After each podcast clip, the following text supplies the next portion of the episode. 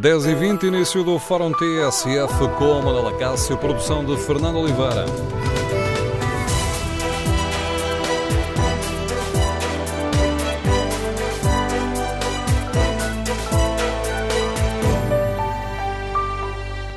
Bom dia. A epidemia de sarampo relançou o debate sobre o facto de as vacinas não serem obrigatórias. No Fórum TSF queremos ouvir a sua opinião sobre um tema que promete causar muita polémica. As eh, vacinas, as que estão no Plano Nacional de Vacinação, deveriam passar a ser obrigatórias? E os pais que decidem conscientemente não vacinar os filhos deveriam ser responsabilizados pelos problemas de saúde que essa decisão vier a provocar? Queremos ouvir a sua opinião. Número de telefone do Fórum 808-202 173 808 202 173. Queremos ouvir a sua opinião sobre esta questão. No Fórum TSF eh, pode também participar escrevendo a sua opinião ou no Facebook ou na página da TSF na internet e em tsf.pt pode ainda responder ao inquérito que fazemos. Perguntamos se os pais que não vacinam os filhos devem ser responsabilizados. Os primeiros resultados eh, são claros. 87% dos ouvintes que já responderam responderam sim. E este é um debate que ganha força numa altura em que, um pouco por todo o mundo, eh, está a ganhar expressão um movimento contra a vacinação. Em Portugal, a Direção-Geral de Saúde também aponta a existência de, algumas, eh, de alguns grupos de pessoas que são contra as vacinas.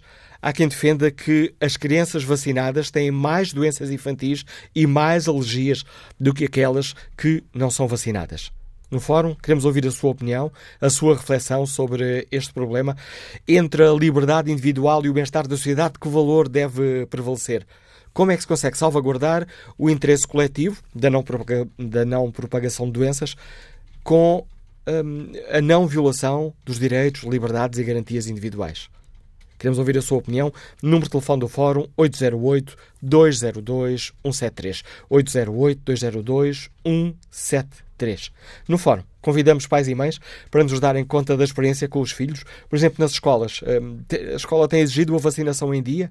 Quando inscrevem os filhos numa ocupação de tempos livres, é-lhes eh, exigido a caderno das vacinas eh, para ver se está tudo em ordem?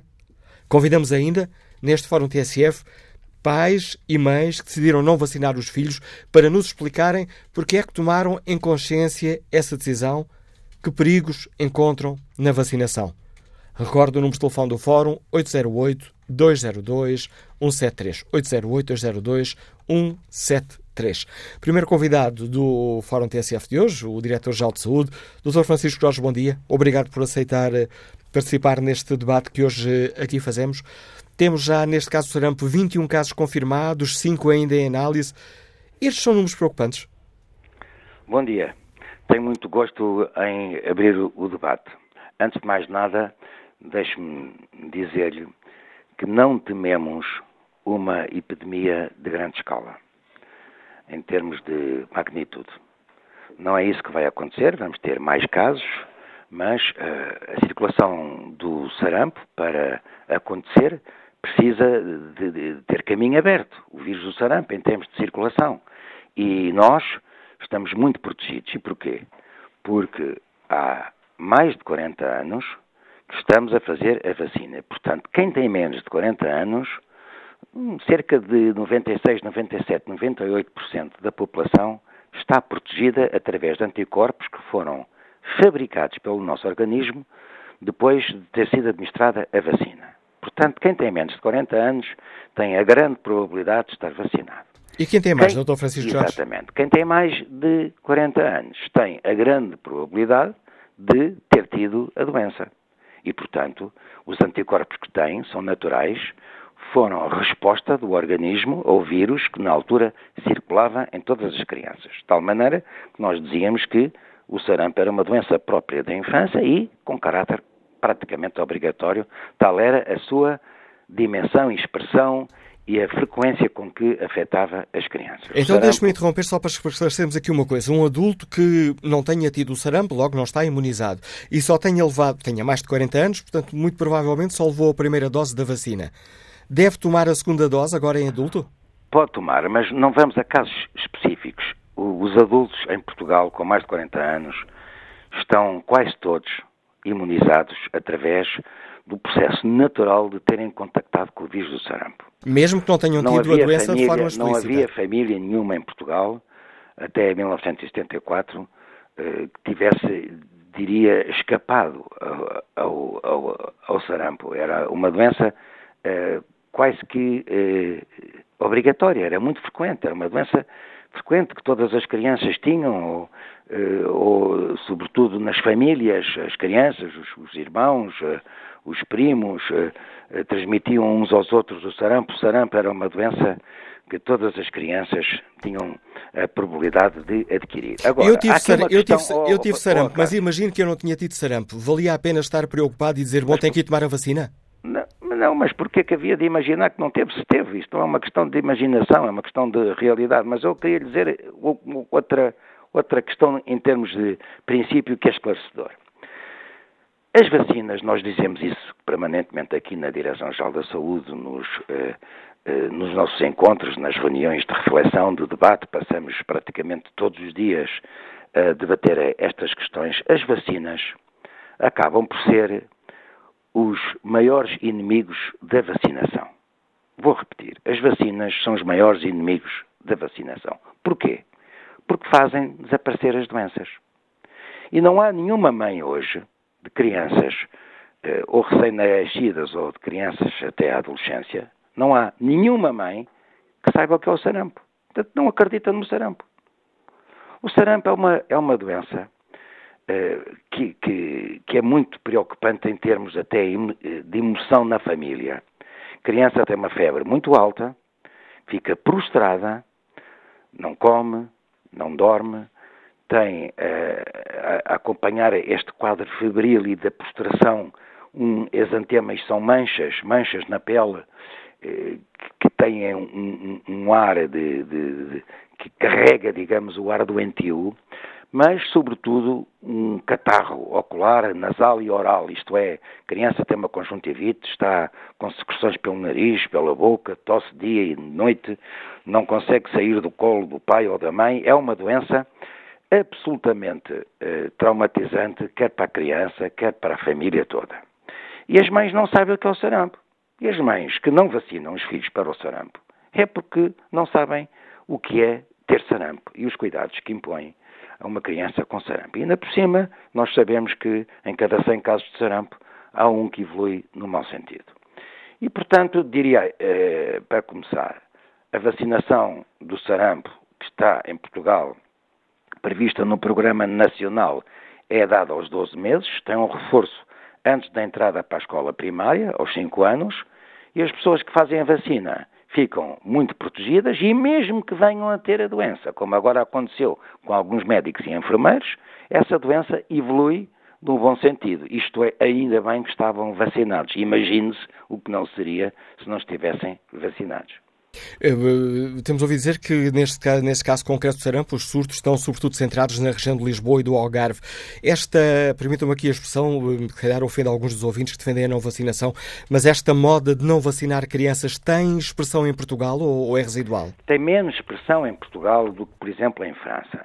Essa moda, diria, moda entre aspas, porque é uma péssima moda, mas uh, essas mães e esses pais que decidem não vacinar os filhos, estão a, a, tomar uma decisão que não lhes diz respeito, antes de mais nada. Diz respeito a outros seres humanos, que neste caso os filhos.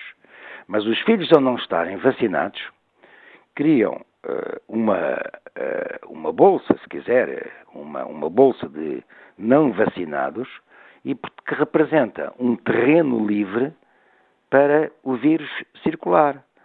Se quiser uma imagem, isto é a propagação de uma atividade epidémica do vírus do sarampo é como, se quiser, o fogo, não é? O fogo só progride quando tem terreno para tal, quando encontra, eh, diria, pasto próprio para o fogo progredir. Todos nós sabemos que são os fogos de verão. Não há fogo através que, da água, eh, numa piscina, no meio de uma piscina.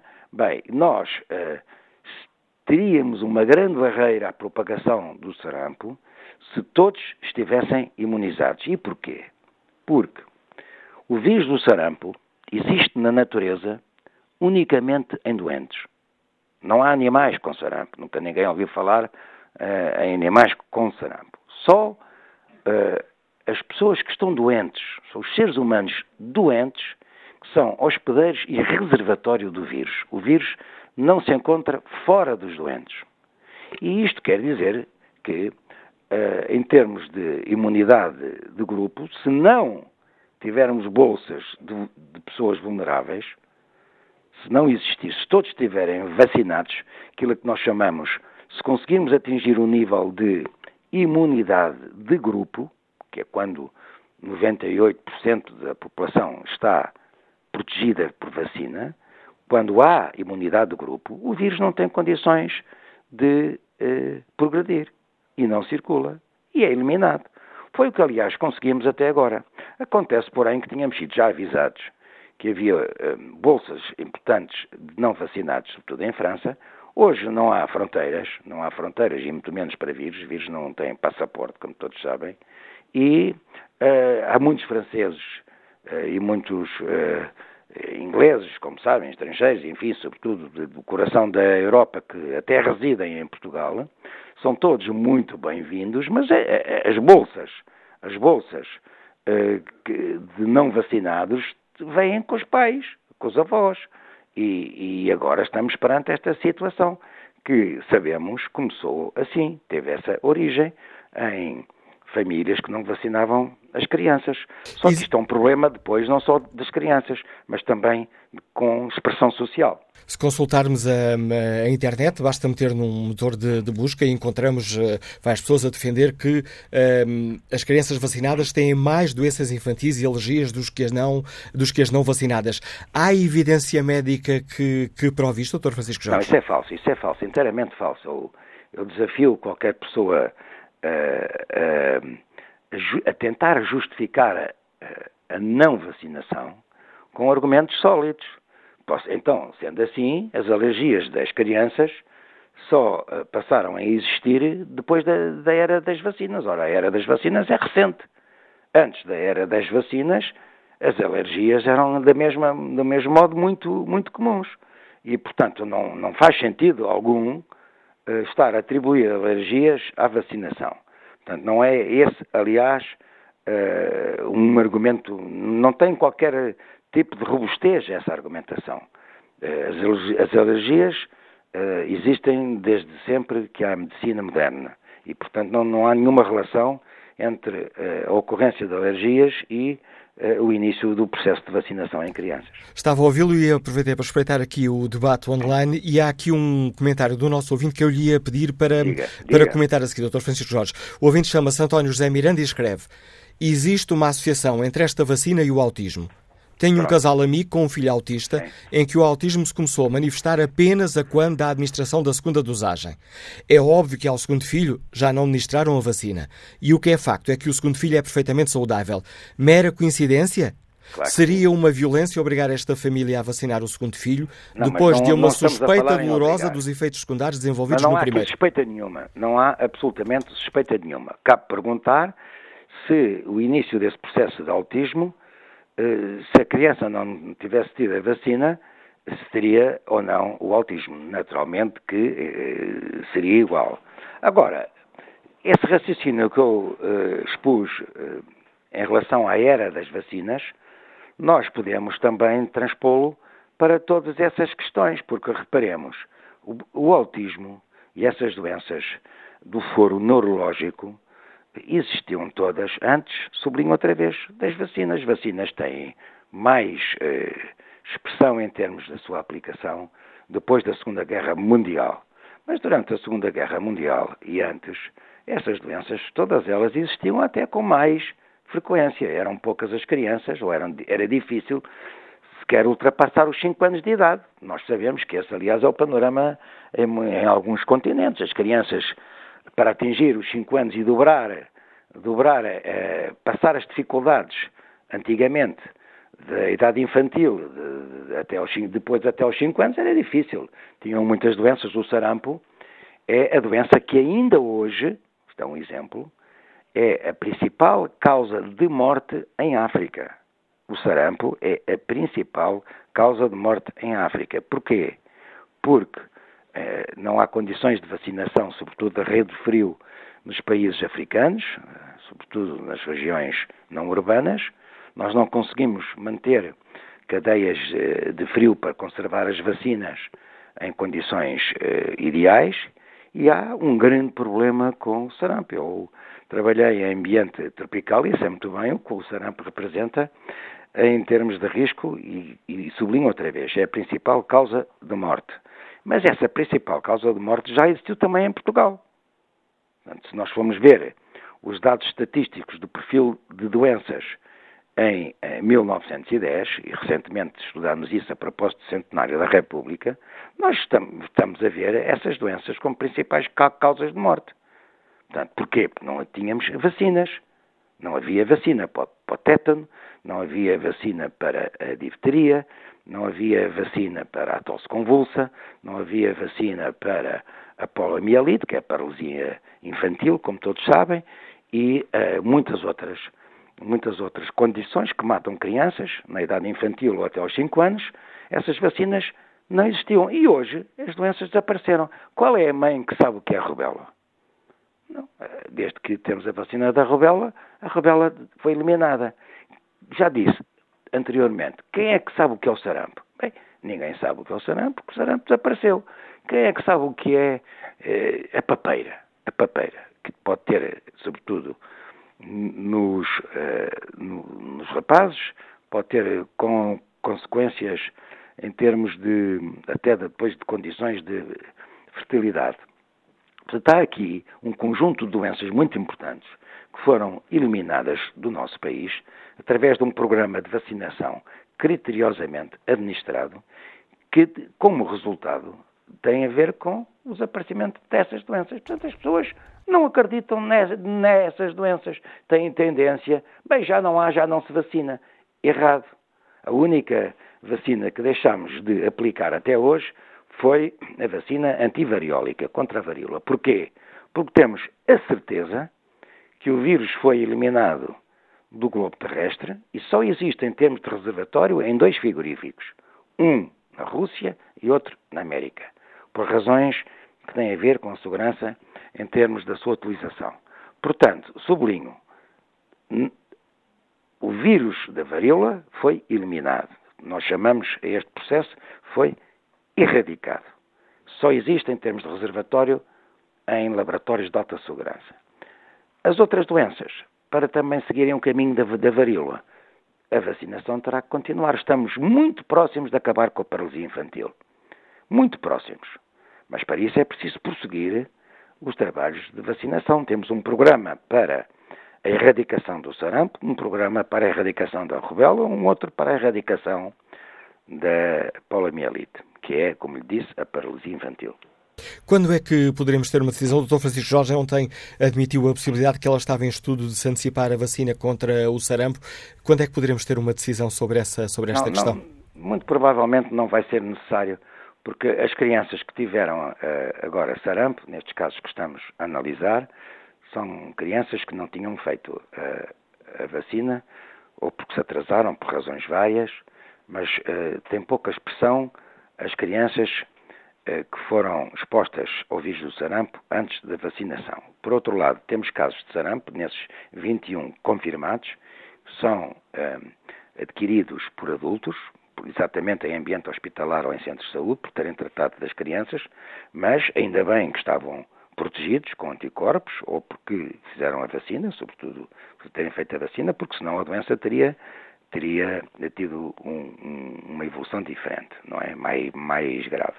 Portanto, estamos a equacionar, nós temos muitos meios eh, em Portugal de saber lidar com este problema, estamos em crer que não há terreno propício para a propagação do vírus do sarampo devido ao bom trabalho feito até agora.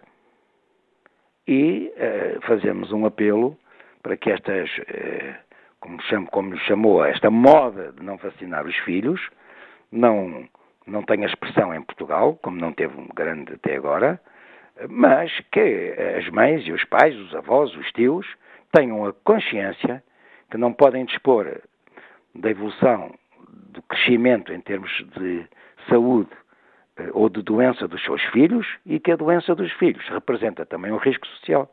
Este debate que hoje aqui fazemos, permita uma expressão, é culpa sua, Dr. Francisco Jorge, que ontem defendeu que, que a sociedade devia debater esta, esta questão. Porque não? O debate é saudável. E qual Vamos é a sua refletir. opinião? O Plano Nacional de Vacinação um deveria ou não ser obrigatório? Vamos ter aqui um encontro entre uh, as liberdades individuais, que são preciosas, e naturalmente depois da ditadura foi necessário que a Constituição, que os constituintes tivessem assegurado que os cidadãos tinham liberdades individuais, coisa que não existia antes. Portanto, percebe-se que, em termos de compensação, os portugueses foram, uh, em termos constitucionais, foram protegidos em termos da sua liberdade, da liberdade individual. Isto é, é uma garantia que a Constituição dá, e ainda bem que dá, mas tem que haver aqui um encontro, um equilíbrio, entre esta garantia que não podemos perder com a responsabilidade social. E eu acho que há aqui necessidade de pedagogia. De haver pedagogia e de, eh, e de termos aqui um encontro. Eh, é verdade que a escolaridade é obrigatória, não é? Portanto, não há nenhum pai, nenhuma mãe que possa dizer uma filha não vai à escola. Não, isso não pode acontecer. Pode acontecer porquê? Porque eh, a nossa lei não permite. Mas, mas não permite Uh, e aqui podemos também equacionar, bem, então vamos lá ver se a vacina terá ou não que seguir esse caminho, mas uh, isso é uma reflexão em sede de, uh, de, sobretudo parlamentar, políticos, filósofos, pensadores, trabalhadores, famílias, podem todos discutir este assunto. É saudável que a discussão tenha lugar, mas sublinho as garantias individuais em termos de liberdade, essas terão que ser intocáveis e tem que haver aqui um equilíbrio que tem, tem que se descobrir, sem pôr em causa as liberdades individuais, o que fazer então para garantir mais saúde para o povo português. Uma questão ainda mais polémica, os pais deveriam ser eh, penalizados uh, pelos não, não, riscos... Isso, a penalização, a, a, a, doença, não há penalização maior do que a doença de um filho, não é? Eu vivi uma, um, episódio eh, uma mãe com gêmeos numa banheira durante o banho, a hora do banho, eh, foi à porta atender alguém que terá batido à porta e ela foi num vai e vem e quando regressou uma das crianças estava estava afogada, estava estava morta, morreu, um dos gêmeos morreu na, na banheira durante o banho, o tempo que a mãe foi e voltou para abrir a porta e, e depois pôs-se a questão, foi muito discutido este problema, uh, que a mãe foi penalizada pela justiça porque se tratou de um homicídio por negligência. E, e, não há nada mais penoso do que essa mãe foi muito castigada pelo que aconteceu e pela sua negligência, depois mais penas em cima. Portanto, nós, eh, essa questão das penas, eh, não há nada de mais, de pior, diria, do que a própria doença de um filho.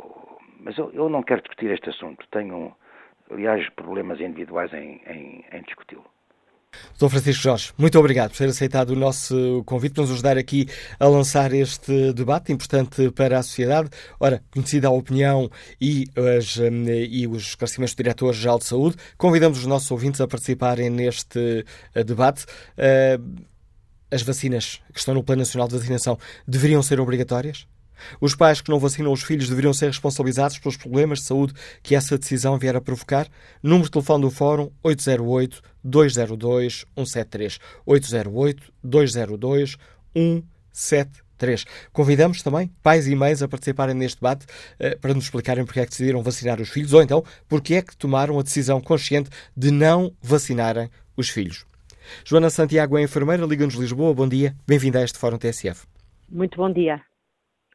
Bom dia, estamos a ouvi-la. Qual é a sua, a sua opinião? Está preocupada com esta hum, epidemia de sarampo?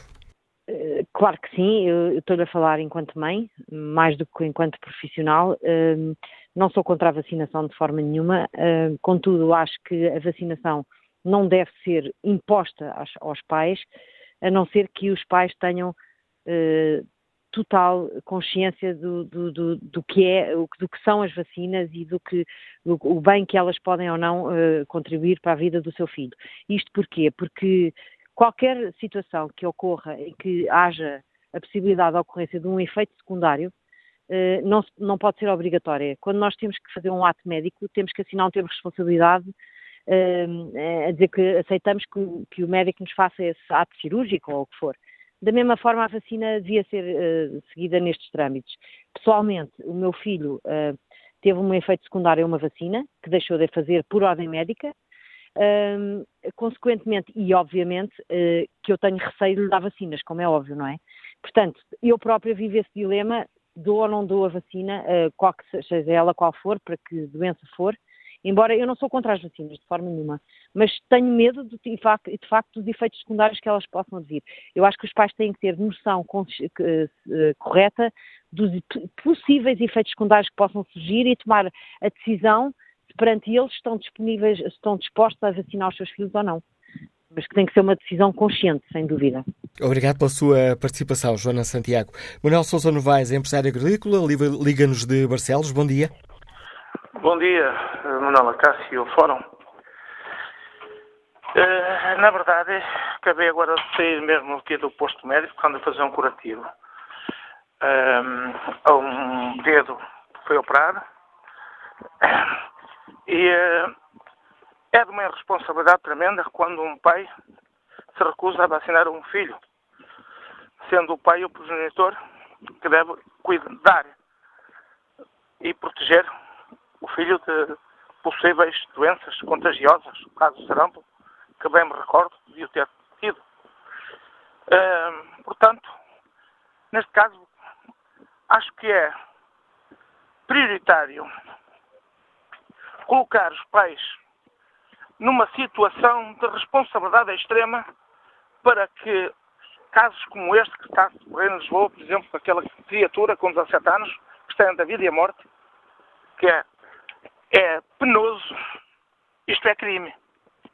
Precisamos ser cautelosos, prudentes, precisamos ser verdadeiros pais. E quando se é verdadeiro pai, vela-se pelos seus próprios filhos. Tem dito, amigo. Obrigado, Manuel Souza Novaes. Vamos agora ao encontro do pediatra Mário Cordeiro. Bom dia, doutor. Bem-vindo ao Fórum eh, Bom TSF. Dia. Ora, este nosso ouvinte acabou, por dizer, acabou de dizer de não vacinar os filhos é, é crime. Aqui a palavra crime é muito, é muito pesada, mas como é que o doutor Mário Cordeiro, o que é que gostaria de dizer aos pais que decidiram conscientemente não vacinar os filhos? Uh, bom dia. Uh, pois não é um crime, porque não está tipificado na lei, nem, nem se pode conseguir isso, nem é necessário isso. Uh, agora, o que eu queria dizer aos pais é o seguinte: pensem bem que os argumentos que são usados contra as vacinas, que são produtos que mexem com a imunidade, que são as multinacionais que estão por trás disto e outros argumentos, que é bom apanhar as doenças, porque são coisas naturais, reflitam um bocadinho sobre isso. Mexem com a imunidade Claro, ainda bem, é isso que se pretende. É exatamente mexer com a imunidade de maneira que a pessoa fique resistente a doenças que são graves. Por isso é que só há vacinas para doenças que são graves e não para todas eh, as doenças. Segunda coisa, que as multinacionais e enfim, a teoria da conspiração. Óbvio que uma multinacional quer ganhar dinheiro e aí eu creio que os Estados e a União Europeia podem servir, eh, enfim, um certo airbag em relação aos preços, integrar as coisas no programa de vacinação de forma que seja gratuito, reduzir os preços, isso com certeza que sim. Agora, eh, obviamente, não são as multinacionais que andam a espalhar sarampo nos céus de Lisboa e, e, enfim, no tempo da peste negra, em que morreu um terço da população da Europa no Renascimento e na Idade Média não venham dizer que havia multinacionais a espalhar a peste negra. E, portanto, isso é um, esse, esse, tipo de teorias é uma ofensa às pessoas que todas, ao longo dos séculos, que morreram por doenças que eram evitadas pela vacinação. E quando um, pai e uma mãe lhe, quando um pai e uma mãe lhe dizem estive a ver na internet, estive à pesquisa e há estudos que mostram que as crianças vacinadas têm mais doenças e mais alergias do que as outras. Isso é mentira.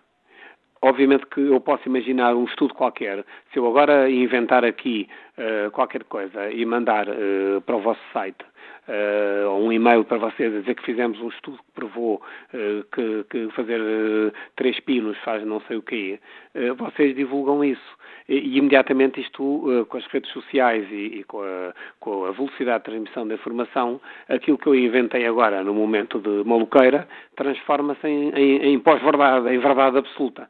Ora, atenção, não há, uh, esses estudos uh, têm sido desmascarados uh, como falsos. Aliás, aquela relação, por exemplo, da vacina do sarampo com o autismo, o próprio autor Uh, acabou por reconhecer que tinha alarvado os, os dados, uh, que tinha inventado coisas uh, e creio que em 2016 ou 2015 suicidou-se com, com, o peso da culpa do que tinha feito. Portanto, é bom que as pessoas sejam minimamente criteriosas e, e, e não vão atrás de qualquer estudo que aparece no Dr. Google, mas pensem que a Direção-Geral de Saúde sabe as coisas e que a autoridade de facto de saúde que faz as coisas ponderadamente. Quando o Diretor-Geral de Saúde ou equipa vem afirmar uma coisa, não é de repente ontem à noite que se lembraram disso. São anos e anos de investigação, de estudos, uh, de pensarem uh, no que é que é melhor, no que é que é pior, de medir pós e contras. O Dr. Mário Cordeiro defende que, que os pais deveriam ser eh, responsabilizados pelos problemas de saúde que a decisão de não vacinar os filhos possam provocar, neles ou noutros? Eh, eu acho que não, as vacinas não podem ser obrigatórias porque é muito difícil averiguar quem é o responsável. Pode haver muitos casos em que os pais até querem vacinar, mas houve uma greve no centro de saúde ou, ou o enfermeiro mandou a criança de volta porque estava constipada, por exemplo, uh, e isso não é culpa dos pais. E depois tinha de haver sanções, porque o não cumprimento de uma obrigação ou de uma lei obriga a sanções. Portanto, parece-me difícil, sobretudo num país em que se conseguiram as mais altas taxas de vacinação, que é um modelo para o mundo, em que não havia obrigatoriedade nenhuma, até agora. Mas uh, eu creio é que é uma irresponsabilidade e, sobretudo, baseado em teorias da conspiração e uh, em informação que vem através da internet, uh, e misturando coisas como ecologia, vegetarianismo, defesa da, da, natureza. Isso não tem nada a ver com as vacinas.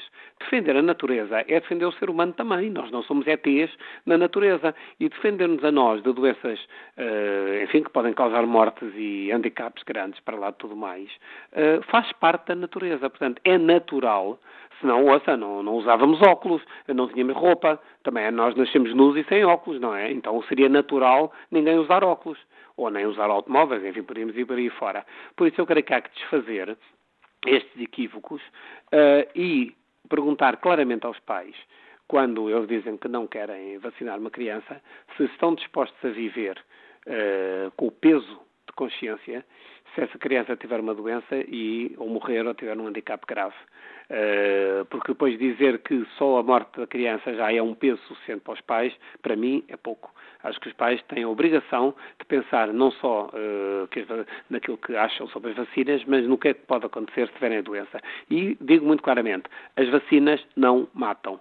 As doenças matam e mataram ao longo dos milénios centenas de milhões de pessoas na Europa, no mundo inteiro, e ainda matam. E acho uma afronta às pessoas que morreram por doenças evitáveis pela vacinação, uma afronta às pessoas da África ou, ou de outros países que tanto necessitavam ter uma vacina contra o sarampo, uma afronta eh, dizer sobranceiramente que nós não precisamos de vacinar para o sarampo. Eh, alguém que vá a Angola e diga isto claramente, alto e bom som, eh, para ver o que é que a população que morre de sarampo todos os dias lhe responde.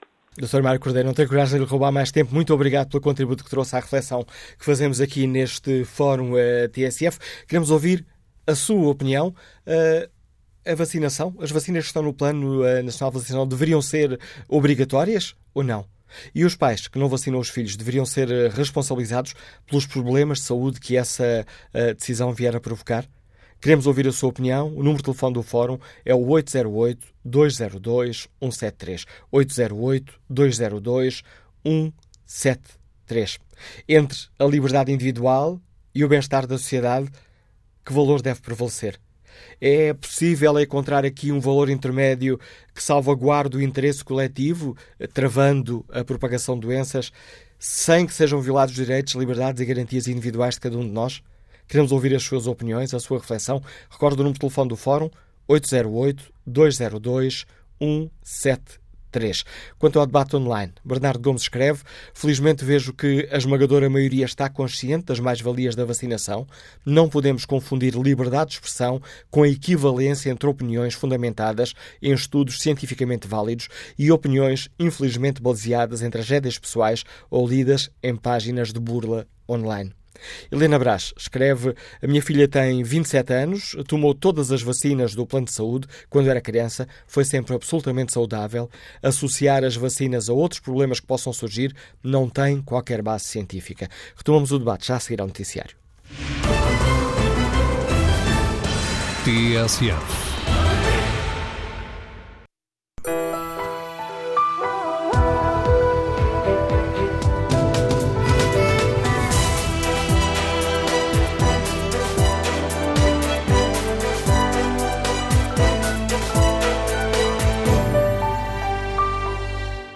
Retomamos o debate aqui no Fórum TSF. A epidemia de sarampo uh, relançou o debate sobre o facto de as vacinas não serem obrigatórias. Por isso, neste fórum, convidamos os nossos ouvintes para nos darem a opinião sobre esta questão. As vacinas, que estão no Plano Nacional de Vacinação, deveriam passar a ser obrigatórias? E os pais que não vacinam os filhos uh, deverão ser responsabilizados pelos problemas de saúde que essa decisão provocar? Emanuel Ribeiro participa no debate online com esta opinião. Este é o momento para todos reforçarmos o papel que as enfermeiras e enfermeiros tiveram para atingirmos uma elevada taxa de população vacinada. Infelizmente, foram precisos casos extremos para se dar importância à vacinação. Quanto ao inquérito que está na página da TSF na internet, 92% dos ouvintes que já responderam a esta pergunta respondem sim. Os pais que não vacinam os filhos devem ser responsabilizados. Iniciamos, ou melhor, retomamos o debate com uh, a opinião do Dr. Rogério Alves. Bom dia, bem-vindo a este Fórum TSF. Obrigado por Bom mais dia, uma vez nos ajudar aqui a tentar refletir sobre questões que têm a ver com, com justiça. Ora, estamos aqui a perguntar aos nossos ouvintes se os pais deveriam ser uh, responsabilizados. A lei que temos uh, atualmente prevê algum instrumento para essa responsabilização? Bom dia uma vez mais. Prevê em moldes muito, muito, muito encolhidos. Vamos lá ver, só para deixar claro para todos os seus ouvintes aquilo que é a minha interpretação da lei, em primeiro lugar, não há nenhuma punição criminal pelo facto singelo, pelo facto simples de um pai não proporcionar a vacina ao seu filho. Quer dizer, não há nenhum crime que consista em responsabilizar o pai, eh, ou o filho se fosse maior, mas em responsabilizar o pai relativamente a um filho menor pelo facto de não o ter vacinado. Portanto, para deixar claro isso. Agora, o que é que existe na lei portuguesa? Existe um crime residual, que já foi, aliás, objeto até de um ou outro processo de grande impacto público, que se chama a propagação de doença contagiosa. Ora bem, existir este crime no Código Penal, isso significa que alguém que tenha uma doença contagiosa e que através da sua conduta, seja ela uma conduta propositada, como nós costumamos dizer, com dolo, fazer de propósito, ou seja, uma conduta meramente negligente. Alguém que, por exemplo, sabendo que tem uma doença contagiosa, não se exime de participar num convívio, numa festa, numa reunião, num encontro, e nem sequer lhe ocorre que poderá contaminar outras pessoas, contagiar outras pessoas com a sua doença. Não lhe ocorre, mas contagia. E, portanto, poderemos ter aqui, em teoria, em teoria, a lei desenha sempre as coisas em teoria. Podemos ter aqui a prática do chamado crime de propagação de doença contagiosa. Agora podemos imaginar assim, então vamos admitir, vamos admitir que um filho uh, tem uma doença contagiosa e o pai é responsável pelo filho e esse filho, uh, por ação ou omissão do pai, acaba por ser ele, filho menor, não imputável penalmente, a propagar a doença contagiosa, a contagiar outras pessoas. Bom, podemos imaginar, num esforço de interpretação penal, porventura um bocadinho sofisticado, mas ainda assim indispensável, que pode haver aqui alguma responsabilidade do pai. Agora, atenção, repare, nunca essa responsabilidade nasce do facto singelo de não ter sido vacinado o filho e de o pai ter tido alguma responsabilidade, ter sido de não quer que o meu filho seja vacinado. Ponto final. É esta a minha opção. Pai ou mãe, naturalmente. Daí não nasce nenhuma responsabilidade penal indiretamente, por existir este crime no Código Penal, o chamado crime de propagação de doença, eh, assim, neste caso é o que interessa, o crime tem um nome um bocadinho mais completo e mais complexo, mas neste caso é o que nos interessa, propagação de doença, existe um risco de se alguém vier a ser contaminado, dizer onde é que eu fui contaminado? Porquê é que eu fui contaminado? Quem é o responsável por eu ter sido contaminado? E depois nasce um processo, pode ter a ver com uma pessoa que foi contaminada, com 10 pessoas, com 20 pessoas, com 100 pessoas, ou com 1000 pessoas, ou com um número indeterminado de pessoas, e essas pessoas vão à procura do responsável. Se o responsável for alguém que tem uma doença contagiosa e, e que, efetivamente, se vier a descobrir, após a investigação, terá de ser feito, porque depois não é assim tiro e queda. Tem de haver um processo, tem de haver uma investigação, tem de se conhecer exatamente o que é que aconteceu, porque é que aquilo aconteceu, tem de haver a segurança de que a doença nasce naquela pessoa, nasceu daquele comportamento, tem de tentar averiguar se como disse há pouco, se a pessoa fez de propósito, se não fez de propósito, pode até imaginar-se alguém que faça de propósito, por um sentimento vil, de vingança, de, de despeito, de desespero. Bom, então aí pode haver responsabilização exatamente de alguém que tenha uma doença contagiosa e que, por via disso, cria um perigo, cria um risco para a vida, para a integridade física, para a saúde de outro cidadão. Portanto, se a vacinação não, não é um crime, eh, a não ser que exista alguma lei eh, específica de funcionamento de organismos do Estado, nenhum organismo do Estado pode exigir uh, o boletim de vacinas para ver se estão lá as vacinas todas ou não. Isso aí é uma coisa ligeiramente diferente, repare, porque há, há matérias que são tratadas pela lei penal e há matérias que são tratadas pela lei não penal, lei administrativa, lei civil. Por exemplo, a autoridade de saúde tem poderes, assim como tem poderes de encerrar um restaurante, por, por atentado à saúde pública, tem poderes de submeter pessoas a quarentena, como tem poderes para obrigar à declaração de determinadas doenças. Por exemplo, há um sistema de detecção de doenças, não sou eu, obviamente, a pessoa indicada para falar sobre isso, mas é algo que o Dr. Francisco Jorge já várias vezes explicou às pessoas. Há sistemas de alarme e despiste de doenças que são as chamadas doenças de declaração obrigatória. Os próprios médicos têm uma via de declarar ao sistema, digamos assim, olha, descobri aqui uma doença que até já se julgava extinta. E, portanto, há medidas de caráter administrativo que não são de caráter penal. Vamos admitir, por exemplo, que numa escola, pública ou privada, alguém entende que não deve deixar alguém que corra o risco de vir ou que projete promova o risco de contaminação com uma doença contagiosa. Não estamos perante um crime, mas poderemos estar com uma atitude de caráter administrativo. E preventivamente, eu, como diretor da escola, entendo que esta pessoa constitui um risco para a saúde pública e não deve frequentar o estabelecimento de ensino. Ou seja, nem tudo o que é de lei se resume à lei penal. E, portanto, há medidas, repito, de caráter administrativo, uh, obrigatório, por exemplo, os internamentos compulsivos, uh, os internamentos compulsivos que, que são passíveis de serem feitos pela autoridade de saúde, são matérias que não são de índole inicialmente penal, mas que podem, depois do limite, ter alguns reflexos de ordem penal. Eu, eu, tenho estado a ouvir o debate com muito interesse. Acho que esta questão aqui que se coloca de ser ou não obrigatório e onde é que a liberdade das pessoas deve ser limitada pela vontade do Estado. Quer dizer, em que medida é que a vontade da maioria deve impor-se à vontade individual? Este é, de facto, o debate do século XXI. Eu próprio, enfim, tenho, tenho as minhas dúvidas, tenho as minhas perplexidades, mas direi que quando estão em jogo interesses muito relevantes, vamos imaginar o que aconteceu, por exemplo, com a gripe A. Ah, quando, quando houve o problema, o falado problema da gripe A, foram tomadas medidas de caráter administrativo, justamente para tentar impedir a propagação da doença. Quando alguém, por exemplo, num aeroporto tem de fazer determinada prova de, ao viajar de um determinado destino, de que está vacinado, que está imune, isso são medidas de caráter administrativo, não são medidas de caráter penal. Portanto, as coisas são um bocadinho mais complicadas às vezes do que nós as transformamos. Para nós é sim ou não, uns estão de acordo, outros estão contra, quando às vezes as questões são bastante mais complexas. Eu percebo que numa situação de grande perigosidade, ou de perspectiva de grande perigosidade para a saúde pública, eu percebo que se impõe a vacinação. Percebo que se impõe. Quer dizer, não estou a dizer que sou um adepto entusiástico e que não admito, penso que as pessoas que não pensam assim estão todas erradas. Não é isso. Mas admito que neste confronto entre o interesse coletivo e o interesse individual, às vezes o interesse coletivo, com cerimónia, com parcimónia, com moderação, às vezes tem de se impor para evitar males maiores. Eh, enfim, como se estabeleceram regras de trânsito. Eh, imagino que alguém que tem ascendente no Reino Unido gostava mais de conduzir pela esquerda. Bom, mas não pode, porque efetivamente, para garantir a boa circulação, eh, criaram-se algumas regras que se impõem a todas as pessoas. E, portanto, este conflito é um conflito eterno, é um conflito complexo. Mas quando surgem sinais de alarme, quando surgem sinais de alarme, inevitavelmente as pessoas sentem-se mais seguras se houver a generalização da vacinação, como aliás temos ouvido, quer do Dr. Francisco Jorge, quer do professor Mário Cordeiro, que ainda há pouco intervém, sentem-se mais seguras com a generalização da vacinação do que com a alusão a algumas situações excepcionais alegadamente imputadas à vacinação, mas parecem ser maioritárias e não parecem merecer grande atenção ou respeito no sentido de grande aceitação da comunidade científica. Dr. Rogério Alves, mais uma vez obrigado por nos ajudar aqui a refletir sobre estas questões que têm a ver com a lei. Ora, vamos agora ao encontro do gestor Gonçalo Lourinho, que está em viagem. Bom dia. Muito bom dia. Eh, eu estou a ligar, eu estou a ligar como pai de uma criança de 4 meses e meio e posso dizer que a única vez que eu consegui vacinar o meu filho foi na maternidade. Porque ando literalmente, isto sem exagero, há dois meses a tentar vaciná-lo e não aparece novas vacinas no centro de saúde. Uh, tenho ido variedíssimas vezes ao centro de saúde, até porque, por, felizmente, a minha profissão permite-me deslocar-me ao centro de saúde. Mas eu penso, pensem nos pais que não conseguem, que não, não têm esta liberdade para poder ir ao centro de saúde e eu chego ao centro de saúde e dizem-me não há vacinas, não há vacinas. Estão-me a dizer isto há dois meses.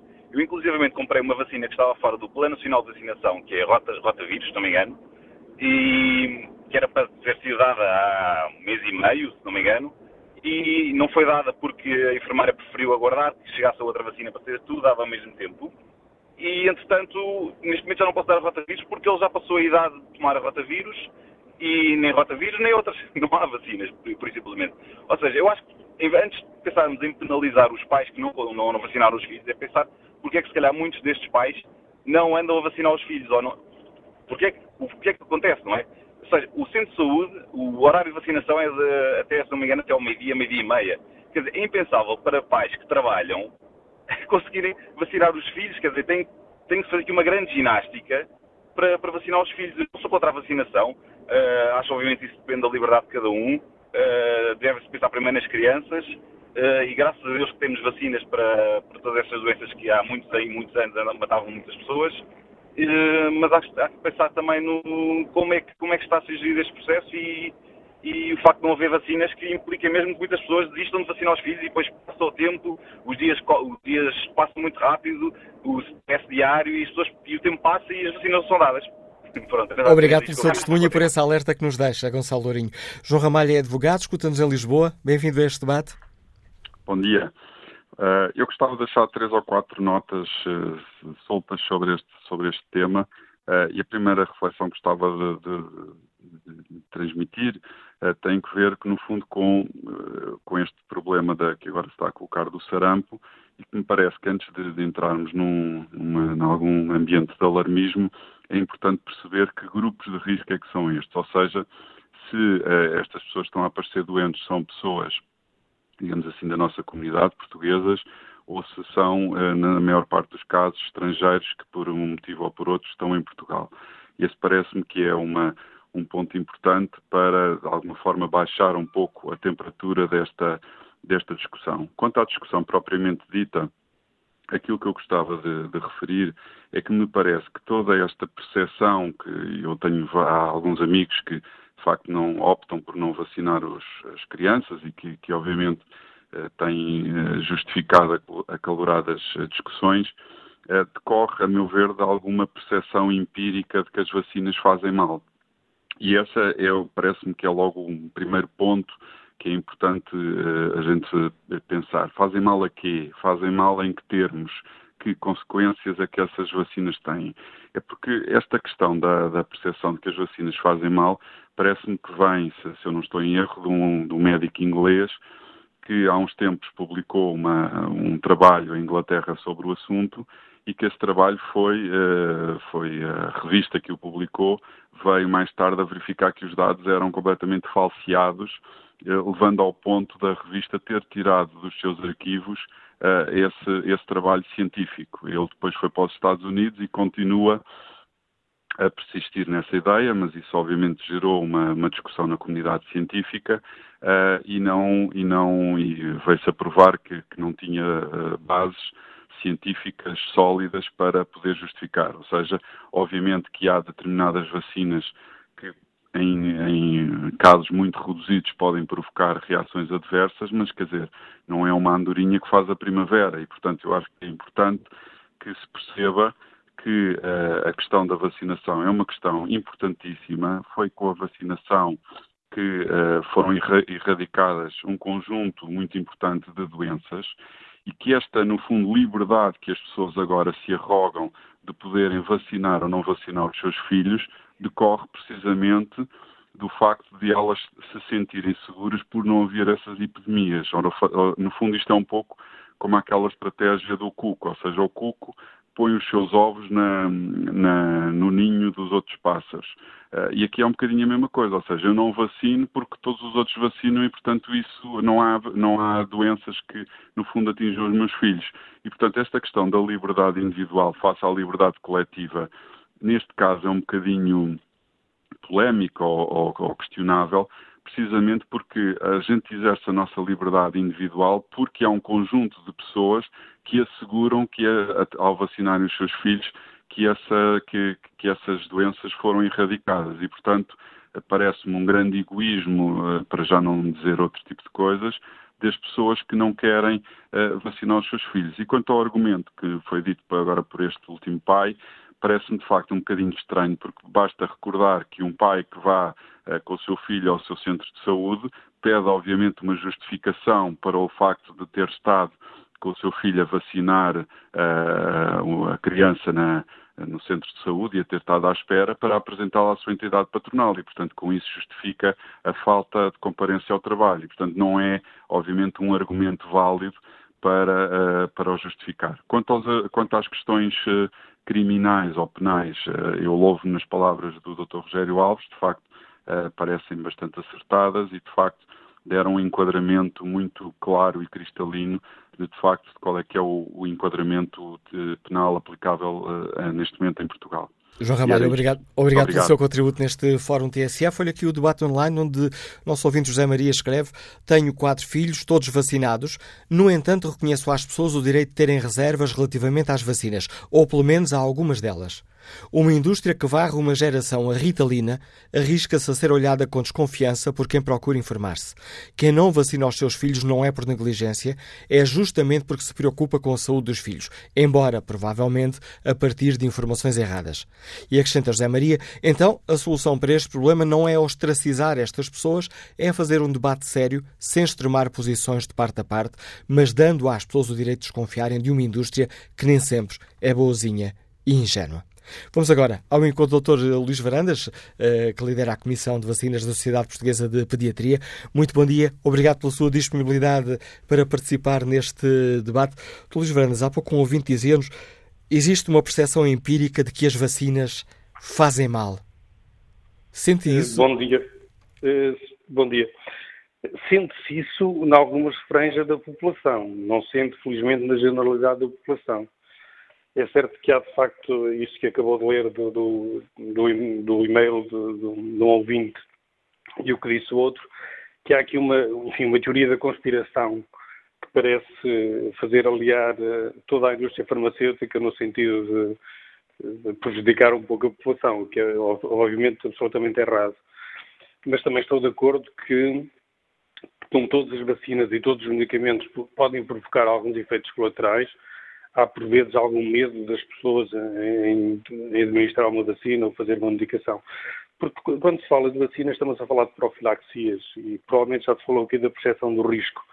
Quando nós, temos, nós não temos uma grande percepção do risco das doenças, as pessoas são um pouco relutantes em fazer uma profilaxia para algo que poderá eventualmente vir a acontecer num futuro mais próximo ou distante. Na abertura do fórum, o Dr. Francisco Jorge dizia que as vacinas são os maiores inimigos da vacinação porque acaba com as doenças.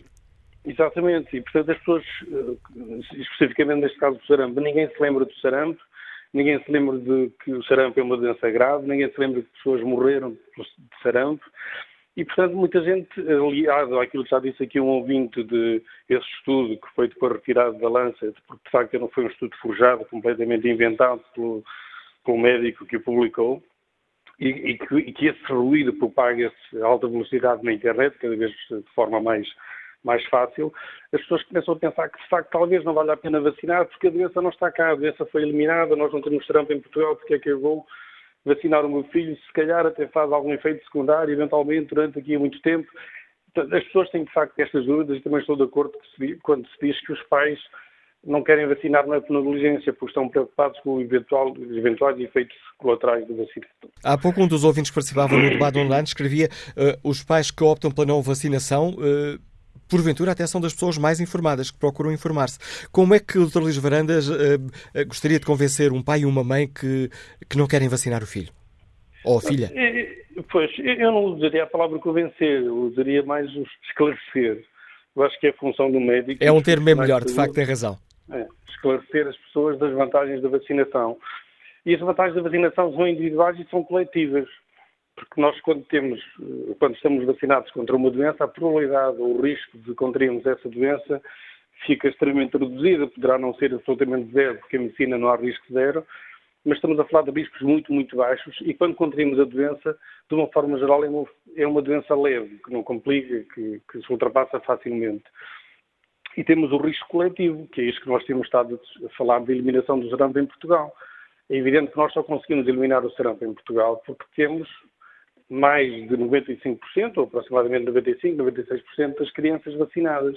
E só assim é que se consegue a tal imunidade de grupo.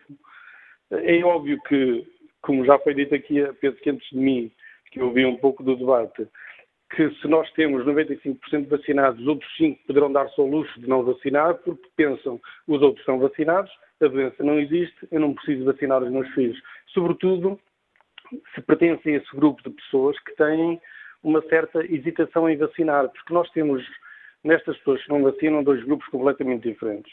Aqueles que são frontalmente contra todo o tipo de vacinas, e esses não querem de facto vacinar-se, e não há argumento que os convença a vacinar-se, e há as pessoas que hesitam em vacinar. E esses que hesitam, é como disse, são pessoas que procuram informar-se, que procuram discutir, que, e que connosco, eh, quando falam connosco de vacinas, já leram muitos artigos, muitas opiniões. A questão é que, de facto, muitas vezes partem de premissas falsas. E quando partem para uma discussão com base em premissas falsas, eh, são, são argumentos que nós temos obrigação de saber esclarecer e saber desmontar para lhe explicar quais são as vantagens e quais são os riscos. Como é evidente, não há nada que não tenha alguns riscos associados. Não é? Se toma uma aspirina e pode ser alérgico à aspirina, ou toma um paracetamol e pode ser alérgico ao paracetamol. As vacinas podem ter efeitos colaterais. Habitualmente, e como é óbvio, não são efeitos colaterais graves, ou pelo menos os graves nunca serão frequentes, terão de ser sempre extremamente raros, porque de outra forma a vacina não é autorizada a entrar no mercado. E aí vem a desmontagem do argumento da indústria, da indústria farmacêutica. Atualmente é extremamente difícil, moroso, caro fazer um ensaio clínico para um novo medicamento que seja introduzido ou vacina no mercado, porque obriga a testes em milhares de pessoas e só depois desses milhares e milhares de pessoas serem testados nos ensaios clínicos é que eh, a vacina ou o medicamento é introduzido no mercado. E mesmo depois de ser introduzido no mercado, a vacina é sujeita a um período de vigilância de pelo menos dois anos, ou qualquer outro medicamento. Mas, especificamente agora estamos a falar de vacinas. E, e quer as indústrias, quer os governos, são os primeiros, os mais interessados em retirar do mercado algo que esteja, enfim, a, a provocar efeitos secundários graves que as pessoas eh, não, sejam intoleráveis ou que sejam de tal forma frequentes que os ganhos não sejam, superior, sejam inferiores aos riscos. É? E, portanto, eu acho que esta, eh, esta hipótese, de, esta teoria da indústria farmacêutica, de facto, não, não faz sentido, mas eh, aquilo que eu disse no início, de que as pessoas aceitam melhor algo que seja para tratar, por vezes com muito mais efeitos secundários do que aquilo que é dado para prevenir, é um facto, porque quando se está doente está-se mais vulnerável e está-se mais receptivo a qualquer coisa que nos faça sentir melhor. Enquanto que a profilaxia é para uma hipótese que eventualmente venha a acontecer e pode ser daqui a 20, 30 anos e pode nunca acontecer e, portanto, está tudo muito mais renitente em fazer uma medicação que seja para evitar qualquer, qualquer evento futuro. Não é? Doutor Luís Varandas, muito obrigado pelo contributo que trouxe a este Fórum TSF. Doutor Luís Varandas é o Presidente da Comissão de Vacinas da Sociedade Portuguesa de Pediatria. Vamos agora ao encontro da artista plástica Maria Pereira da Silva, que nos liga de Lisboa. Bom dia. Maria Pereira da Silva, que nos liga de Lisboa. Estou. Bom dia, estamos a ouvi-la. Bem-vindo ao Fórum TSF. Bom dia, muito bom dia. Uh, eu vou agarrar nesta frase de um, de um, senhor que disse o que é que as vacinas eh, fazem mal a quem? Fazem mal a quê? Então eu vou-lhe dar o meu testemunho. O meu filho levou a vacina da tosse convulsa quando tinha quatro meses. Era um bebê perfeito. E, e, ao fim de 10 dias ou 5 dias dessa vacina, o meu filho começou a ter ataques compulsivos. Olhar para uma parede, olhar para mim, era a mesma coisa. Apagou-se. Apagou-se, literalmente. Eu, na altura, tinha um bom pediatra, um pediatra uh, a nível particular, que eu podia ligar diariamente a fazer a descrição do que é que se passava com estes, estas convulsões do meu filho. Decidiu-se então fazer taques, fazer raio-x, fazer vários exames e chegou-se à conclusão que o meu filho tinha só e mais nada o vírus dessa vacina incrustado no cérebro. Entre, não era bem no cérebro, mas entre, entre, entre o olho e o cérebro. O que o tornava apagado, uh, não reconhecia nada. Era um, um ser completamente diferente do que eu, eu tinha há um, 15 dias atrás, e foi a dar uma papa. A dar a papa, aquele momento que a mãe está com o filho e que hum, sorrimos um para o outro, e foi os primeiros, os primeiros ataques que ele teve. Foi uh, conduzido para uma pediatra uh, neurologista bastante conceituada em Portugal, e isso é que eu acho que é muitíssimo grave. E que a única coisa que faz é pedir o, o boletim o boletim uh, das vacinas e pôr um papel assim, este, este menino nunca mais toma a vacina da tosse convulsa. E eu era muito nova, tinha 29 anos, talvez eu hoje em dia tenho 60, pouco, eh, pouco perguntas nós fazíamos, eu achei aquilo estranho e ela disse, não, olha, é assim, não vai tomar vacinas mais nenhumas da, da tosse convulsa todos os médicos em Santa Maria, onde ele estava uh, uh, uh, hospitalizado, nenhum deles deu nada. Sabe o que é, que é? Nada pelo meu filho. Zero. Não andava, nunca mais sorria, nunca mais brincava, nunca mais reconhecia ninguém. E foi um momento mais importante da minha vida que eu disse: não, isto não pode ser. Eu não acredito. E estava a levar tratamentos de choque eu perguntei a todo a comitê, a, a comitê a, a, científica que estava reunida, não só pelo meu filho, mas por, outros, por outros, outras crianças que ali se encontravam, nenhum dizia. Tenha que ter esperança. Nenhum deram. E eu tirei o meu filho do hospital à revelia do diretor. Eu disse, eu vou levar o meu filho. Eu levo para casa e eu jurei a ele próprio, ele com a cabeça caída, que eu ia pelo bom eu, durante um ano, não fiz quase mais nada do que estar a, a, a, a ir para o, o, os médicos. Lutei muito, porque provavelmente os meus filhos e o meu marido à altura tiveram que prescindir muito da minha presença para eu me dedicar inteiramente ao meu filho. Portanto, esse senhor que pergunta faz mal a quê? E eu vou lhe dizer uma coisa, ao longo dos anos, e o Francisco, graças a Deus, recuperou. Ao fim de um ano, ele entrou na neurologia, nessa senhora que riscou que ele não podia ter mais, o, o, não podia levar mais nenhuma vacina, e eu disse, olha, sabe uma coisa, senhora doutora, é que a, a fé de uma mãe move montanhas. Move montanhas. O não, vocês todos me disseram, e sem me dizerem a razão porquê, mexeu, mexeu comigo. E eu não fiz mais nada. Um ano inteiro Francisco, como é que faz o cão, como é que faz o gato, e a, trazê-lo à vida. Eu acho que isto é um milagre. Eu considerei um milagre, porque ela também não tinha explicação. Ao longo de destes anos todos, ele já tem 30 anos, ao longo destes anos todos, eu fui sabendo de várias associações que existem no mundo e esses senhores, todos que vieram aqui falar, sabem que há associações que apoiam as pessoas que têm filhos e que levaram vacinas e que tiveram gravíssimos problemas. Isto é verdade. É verdade. É só irem à internet e verem essas associações. Ou, ou é com a tosse convulsa, ou é com a rubela, seja o que for. Existe efeitos secundários na, na, vacinação. E estou plenamente de acordo com a enfermeira, que foi a primeira que falou, quando diz que os pais têm que saber a verdade, têm que saber as, as, as consequências.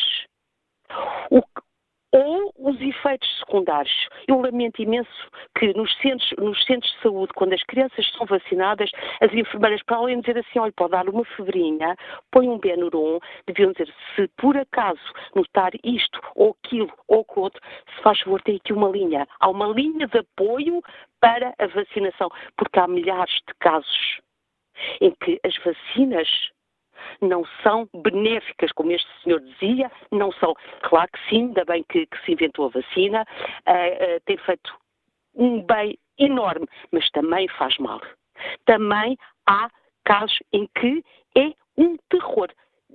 E isto foi um, um, um procurar uh, em várias pessoas, várias associações, e existe principalmente eu, estou quase certeza, eh, eh, tenho quase a certeza que é uma na Austrália que tem, tem um poder enorme. Depois há aqui outra coisa. Eu acho que deve haver essa linha de facto de apoio e que os pais todos sejam avisados dos efeitos que uma vacina pode ter ao seu filho, fazer ao seu filho. Hoje em dia sou avó de três, de três crianças e digo-vos a todos, eu ainda estremeço quando um dos meus filhos diz, oh mãe, eu vou vacinar. Eu estremeço dos pés à cabeça. Se fosse hoje, se voltasse atrás, eu não vacinava nenhum. Vacinaria somente à, à, hum, ao tétano não vacinava porque eu tenho amigos meus que têm filhas com 30 e 35 anos que nunca vacinaram. Este é o meu testemunho. Muito obrigada. Obrigado por ter partilhado connosco o seu testemunho, Maria Pereira da Silva. Testemunho deste ouvinte nos Liga de Lisboa. Olha aqui o debate online, onde uh, Rogério Gonçalves escreve que a vacinação é um dos bons legados de evolução do conhecimento humano, contraposto com a utilização gratuita, desmesurada, dos antibióticos de largo espectro. É um completo retrocesso a recusa de vacinação, Mal das pessoas dos países não têm acesso a esse bem que é vital. Os efeitos secundários estão presentes em qualquer medicação, mas este medicamento tem controle efetivo de entidades competentes. Portanto, uh, ou melhor, pergunto por que será que a mortalidade infantil terá diminuído assim tanto nas últimas décadas no nosso país, considerado como exemplo global. Jean-Pierre Silva escreve que a lei peca por omissão, incure e negligência que pode levar à morte ou handicap de uma criança a cargo, tanto vale para uma vacina que se negou, como deixar uma criança fechada no carro em dia de calor e sofrer insolação ou desidratação e morrer, deixar a porta da varanda ou da janela aberta e ela cair. O dever dos pais, escreve Jean-Pierre Silva, é proteger a vida e a saúde dos seus filhos, especialmente se isso também significar proteger a vida dos outros, e depois explica o problema da propagação de doença contagiosa. Já aqui falámos das eh, escolas das exigências das escolas. Bom dia, professor Filipe Lima, bem-vindo ao Fórum TSF, eh, presidido da Associação Nacional de Diretores de Agrupamentos e Escolas eh, Públicas. Existe uma hum, doutrina comum quanto a esta questão de exigir um, o boletim de vacinas quando os, os alunos vão inscrever? Sim, desde o meu tempo, eu sou do século passado, que é, é, é obrigatório é, é, no ato da matrícula e todos os anos, na renovação da matrícula, os pais apresentarem o boletim de vacinas devidamente atualizado. É mesmo esta a expressão que nós colocamos lá, é um dos requisitos para a matrícula ser, ser, ser aceita. Agora, não é comum, não é nada comum no nosso país este tipo de situações. Aliás, eu penso que é mesmo um nicho de, de, de situações, não estando a desprezar o, o, assunto que estamos aqui a falar, que é um assunto muito importante, mas muitas vezes os pais eh, esquecem-se de dar, porque eu sou também a favor das vacinas, com certeza, os pais esquecem-se de dar eh, as vacinas aos, aos seus filhos e quando eles vêm para as escolas matricularem-se, nós dizemos aos pais, pronto, olha, a vacina X está uh, fora de prazo, o melhor é o senhor ir tomar, e os pais cumprem. Ou seja, eu desconheço situações de incumprimento por parte dos pais, que me parece nem sequer é incumprimento, é uma questão de, de, de, de opção, mas desconheço, e eu falei com alguns diretores do, do nosso país no dia de ontem, desconheço de pais, portanto, que tenham tomado esse tipo de atitude, que é uma atitude que nós temos que, que respeitar. Portanto, é uma atitude que nós temos que respeitar, e aqui, de facto, o que está em causa é, é aquilo que nós já falamos, e os ouvintes anteriores já falaram, que é, é, é tentar conviver a liberdade individual com a liberdade coletiva, que nem sempre é, é, é, é fácil. Daí não me estar a admirar das respostas que estão a ser dadas, não é? No, no fórum, ao, ao, inquérito que vocês paralelamente fazem aos, ouvintes e que, de facto, a expressão, a, a maioria das pessoas concordam que os filhos sejam vacinados. E as escolas pedem o boletim de vacinas ou exigem o boletim de vacinas com as vacinas em dia? Porque são, são duas coisas diferentes. Sim, nós pedimos o, o boletim de, de, vacinas para, de facto, certificarmos se uh, as vacinas estão em dia. E o que sucede, na esmagadora maioria dos casos, eu não digo 100%, mas devemos falar perto de 100%, é que uh, as vacinas estão em dia e aquelas que não estão em dia, eh, eh, nós solicitamos aos pais para que se desloquem ao centro de saúde e os pais cumprem eh, aquilo que nós pedimos, não é? Porque é aquilo também que nos pedem a nível da tutela. E isso é cumprido. Portanto, daí eu desconhecer casos de, se possa assim dizer, de incumprimento por parte dos pais da, da, da, da toma de vacinas em relação aos, aos seus filhos menores. Professor Fidelito Lima, obrigado pela sua participação neste Fórum eh, TSF, eh, para o qual convidamos também os nossos ouvintes. Queremos ouvir a vossa opinião sobre esta questão. Que opinião tem o engenheiro civil Rui Menezes, no Liga de Lisboa? Bom dia. Bom dia. Eh, eu começo por dizer que sou pai de dois filhos, um com 33 anos e outro com 29 anos, que foram vacinados e que, graças a Deus, não tiveram nenhuma doença grave destas doenças, digamos, infantis. Eh, antes da intervenção da senhora que falou, que especificou o caso do filho com tosse eh, convulsa, a minha posição era muito forte em relação à, à, aprovação de um Plano Nacional de Vacinas, portanto, à obrigatoriedade de, de, de as pessoas, de as crianças serem vacinadas. No entanto, após a sua intervenção, surgem algumas dúvidas. Começo por dizer e esperar que a senhora tenha tido sorte finalmente com o filho e que nada de grave tenha passado com ele, que isso no fundo é que era importante. Deixe-me só dizer, Rui Menezes, que, que eu ouvinte disse que ao fim do ano o filho recuperou e ficou tudo bem. E, ainda bem, eu fico muito satisfeito. Uh, a minha intervenção é sobretudo para, depois das intervenções do Diretor-Geral de Saúde, o Dr. Francisco Jorge, que esclarece com muita tranquilidade, com muita transparência, digamos até com muito, uma forma muito cristalina e com uma linguagem muito simples, eh, eh, todas as pessoas. Eu penso que na generalidade, volto a reforçar, o Plano Nacional de Saúde deve existir e casos individuais específicos e muito particulares devem ser estudados e analisados pela comunidade científica de uma forma honesta intelectualmente, sem prevalecerem interesses pouco claros e, e, e pouco transparentes que acabam por prejudicar o bem público. A minha, a minha chamada tem como objetivo principal pedir que o Governo possa começar a pensar na substituição do Diretor-Geral de Saúde, pois o trabalho válido e forte que ele tem feito ao longo de todo este tempo tem que ser garantido através de alguém que o possa substituir quando ele deixar de ocupar as suas funções como técnico muito, muito qualificado e que tanto bem fez para o interesse público. Um resto, um bom dia ao Fórum. Obrigado, Rui Menezes. Vamos agora ao encontro de José Pestana, criativo, Liga-nos do Porto. Bom dia. Sim, muito bom dia. Bom dia. Qual é a sua opinião sobre estas questões que hoje, que hoje aqui debatemos, José Pestana? Uh, a minha opinião acaba por uh, ser, de alguma forma, uh, em consonância com tudo aquilo que nós até agora uh, temos, uh, temos estado a, ouvir. Uh, o meu alerta vai sobretudo num sentido, se calhar, eu não diria oposto a tudo aquilo que está a passar, mas enfim, a minha opinião geral acerca de tudo que são fóruns, tudo que são debates. E eu faço aqui um apelo, eu faço aqui um apelo muito grande a todos os meios de comunicação social. Uh, quando em vez o faço.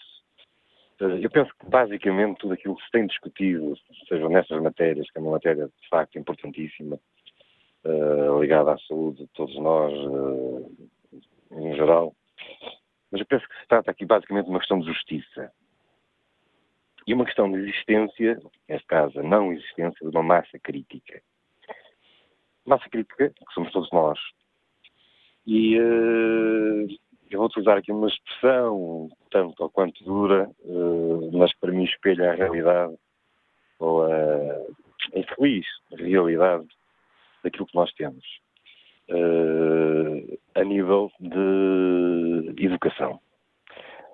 Todos os fóruns, todos os debates carecem ou são reflexo exatamente dessa falta, dessa falta de massa crítica, de pessoas informadas. Eh, que, infelizmente, eu tenho 46 anos, eh, tenho um filho com 24 e um filho com 9. Eh, e, muito honestamente, eu não me importava nada que o meu filho de 9 anos aprendesse a ler só aos 13 ou aos 14 e aprendesse tudo aquilo que é essencial para conseguir ser crítico, atento uh, e ser um elemento participativo na sociedade. Quero com isto dizer única e simplesmente uma coisa. Uh, e agora vou utilizar, permitam-me uh, a expressão, nós temos muito rapidamente, e penso que não é assim tão difícil, de transformar o nosso sistema educacional não numa fábrica de enchidos, mas numa fábrica de, de seres, de pessoas, pessoas como indivíduos e, obviamente, pessoas como seres sociais. A partir daí, julgo que todos estes debates e estes fóruns têm, enfim, a sua razão de existir, ganhariam uma dimensão completamente diferente. E neste caso concreto das vacinas, uh, falta também o espírito crítico? Sim, completamente, não é? Completamente. Não, não me parece.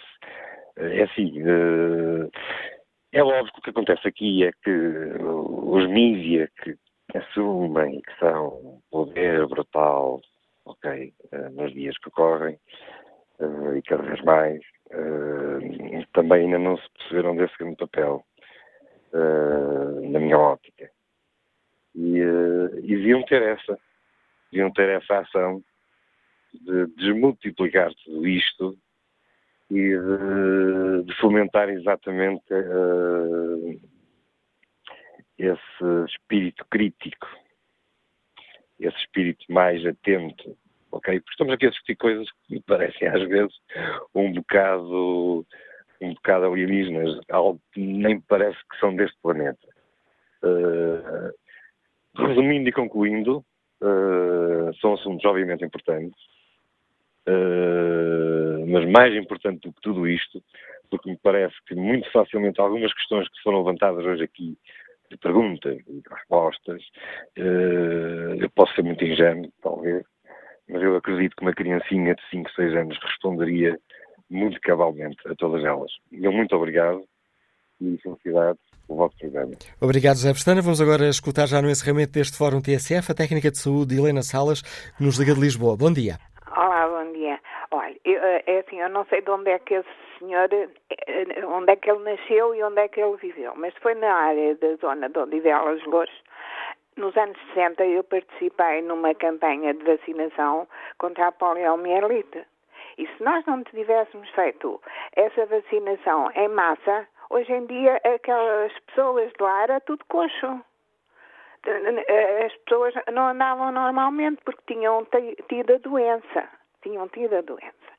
Uh, outra campanha em que eu fui, e fui chamada do Porto, ainda, era recém-formada, para também ir vacinar meninos pós Açores, porque as pessoas preferiam que eles tivessem as doenças e morressem porque eram anjinhos que iam para o céu. E então eh, batiam-nos, jogavam-nos os carros pelas rochas abaixo, uh, cuspiam-nos, mas se nós não tivéssemos persistido, aqueles meninos, hoje senhores, eles eram tudo gente com problemas de saúde muito graves, quer a nível motor, quer a nível uh, psicossocial. Portanto, eu, eu, como enfermeira de saúde pública e educadora que fui, eu penso que antes da vacina há que haver um diálogo com os pais sobre o que e o porquê da vacina que os meninos estão a fazer. Não sou apologista de picar por picar, não é? Helena Salles, muito obrigado pela e, sua... Olha, e, e, gostava de sugerir, para daqueles programas de sábado que convidam alguém para falar, a doutora Maria do Céu Machado para falar deste tema, para ver se o senhor também aprende algumas coisas com a doutora. Fica a sugestão de Helena Salas, técnica de saúde nos Liga de Lisboa. Já ultrapassou o tempo que estava destinado a este Fórum TSF. Olha aqui rapidamente o, o inquérito que fazemos. Ora, 93% dos ouvintes que responderam a este inquérito consideram que os pais que não vacinam os filhos devem ser responsabilizados.